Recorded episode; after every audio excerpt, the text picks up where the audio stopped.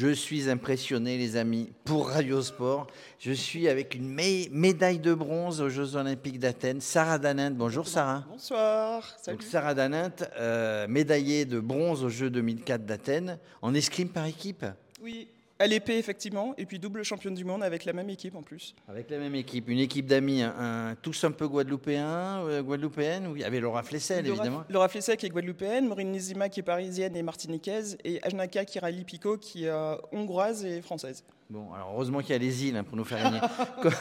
Comment tu t'es mis à l'escrime? Raconte-moi ça. Alors moi, mon histoire, elle est un petit peu euh, étrange. En fait, euh, ma mère a toujours voulu avoir une fille, donc elle a eu trois garçons euh, à la base, et mes frères, mes frères faisaient de l'escrime. et en fait, quand elle m'a eu, elle voulait une fille avec des couettes, qui porte des jupes, etc., et qui fasse de la danse. Donc tous les clichés qui allaient bien. Et j'ai été obligée de faire de la, danse pendant quand même pas mal de temps, jusqu'à ce qu'un jour, ma prof de danse est tombée malade. Et c'est là que mon frère m'a amené à l'escrime. Sauf qu'on l'a pas dit à ma mère. Tous les mercredis, on allait à l'escrime, lui faisant croire qu'on allait à la danse, jusqu'à ce que ma prof de danse appelle ma mère. Et là, ça s'est un peu moins bien passé. J'ai commencé comme ça. On comprend. Voilà, voilà comment on devient, les jeunes, hein. voilà comment on devient médaille de bronze aux, Jeux, aux, Jeux Olympiques. Donc après, bon, tu es resté à l'escrime, évidemment. Tu as monté. Il y avait, un, il y avait un, un pôle France ou quelque chose comme ça qui a fait qu'après, tu as été repéré, sélectionné?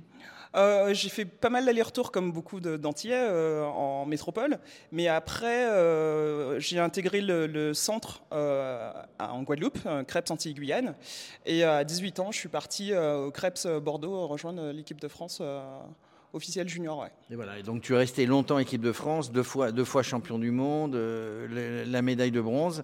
et puis tout s'arrête à un moment donné. Tu as un accident de voiture. Exactement. Euh, en 2014, je crois, euh, j'ai eu un accident de voiture, un gars qui regardait son téléphone sur la route, il était en retard à un mariage, et puis euh, j'ai pris toute la vitesse dans la face. Quoi. Et j'ai eu à peu près 50 kinés, enfin quand même pas mal d'années de kiné, beaucoup de morphine. Donc au début, c'était assez hard. Et puis, au moment où j'étais plus en danger, même si j'avais de la douleur, on m'a laissé reprendre l'escrime pour essayer de me qualifier pour les Jeux de Rio pour ma fin de carrière. Et en fait, j'ai jamais retrouvé déjà mon niveau de base, donc c'était vraiment pas terrible. Donc j'ai fini comme ça, un petit peu frustré, un peu en colère, jusqu'à ce que mon mon, neurologue me fasse comprendre, euh, me dise très clairement qu'en fait, je suis, je suis debout et en, vie. Donc, euh, enfin, que je suis passé à pas grand-chose. C'est déjà, une victoire. C'est déjà une victoire. Bah, ça permet surtout de relativiser, en fait. Et maintenant, ça va, je suis en paix avec ça, je suis bien. Et puis, je continue de suivre euh, les autres, quoi. Et puis, Paris arrive, donc c'est cool. Paris arrive, on va parler des Jeux Olympiques. Là, tu es au micro d'or. quelles sont les qualités pour être pour passer au-dessus des autres au niveau de l'escrime Ce sont les jambes, c'est le haut du corps, c'est quoi? En un, je dirais vraiment le mental, parce que le, enfin, moi je suis épéiste pour le coup. Le but, c'est vraiment euh, d'amener l'autre à, prendre une décision qu'il pense qu'il a pris ou qu'elle a pris. Mais en fait, il pense que ça sera la bonne. Ouais, en plus. Et en fait, non. Euh, l'idée, c'est vraiment de, de, l'amener à la prendre. Alors en fait, c'est vraiment vous qui, qui, qui, jouez en fait avec un peu ses nerfs. Et puis ouais, psychologiquement, faut être, faut être, faut être costaud aussi euh, pour être bien présent, côté un peu guerrier. Et puis bien sûr du cardio, du physique, la muscu et puis la technique. Enfin il faut un peu de tout, comme dans beaucoup de sports, mais beaucoup de mental pour le coup. Beaucoup de mental pour le coup. Tu, tu, du coup, tu as repris un petit peu le sport en amateur ou tu... Parce que quand on est sportif de haut niveau, on, peut, on, ne peut pas arrêter le sport comme ça?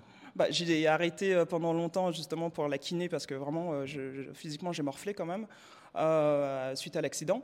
Mais là, j'ai enfin, maintenant ça va bien, j'ai repris avec un entraîneur physique de, l'INSEP qui me, qui, me, qui me fait beaucoup de mal d'ailleurs, si tu m'entends en guérant. tu, te l'entends, hein, c'est pas sympa. Hein. Mais voilà, je suis contente, je me sens enfin en forme parce que franchement, l'accident a été, euh, ça a été dur.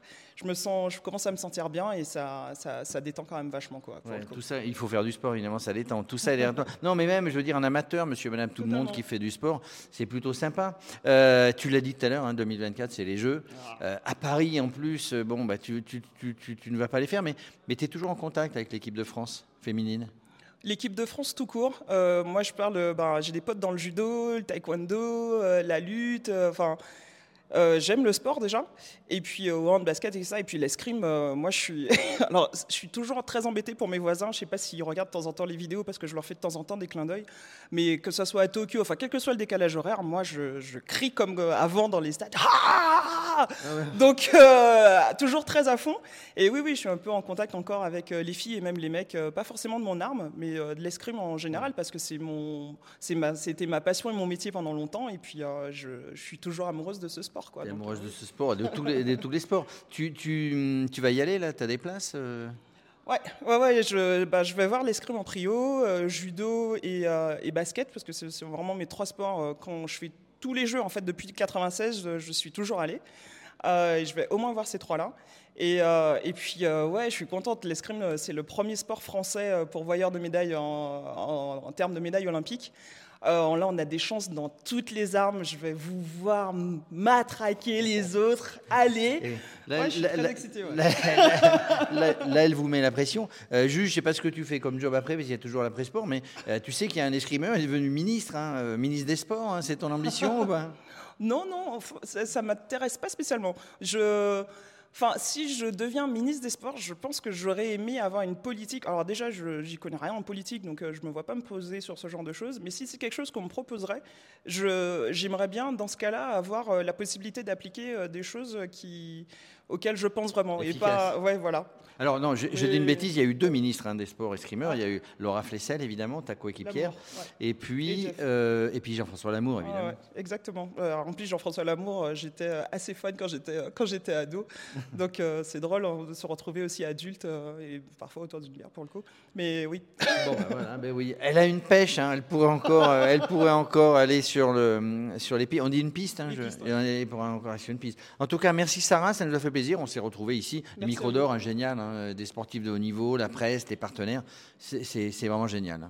Ouais, merci, merci à toi. Euh, merci au micro d'or. Euh, le micro d'or, c'est vraiment, effectivement, c'est top parce qu'en plus, ça nous donne le, moment de, un moment de souffler, mais un moment de souffler avec euh, des sportifs qu'on connaît ou qu'on connaît pas et de se rencontrer.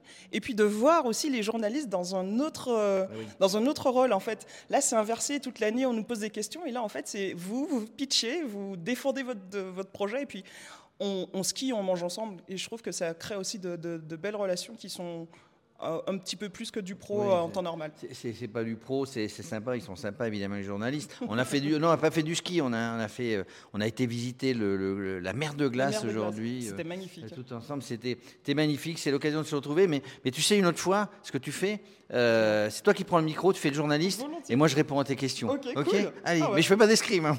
On prend rendez-vous. Merci. Merci à vous.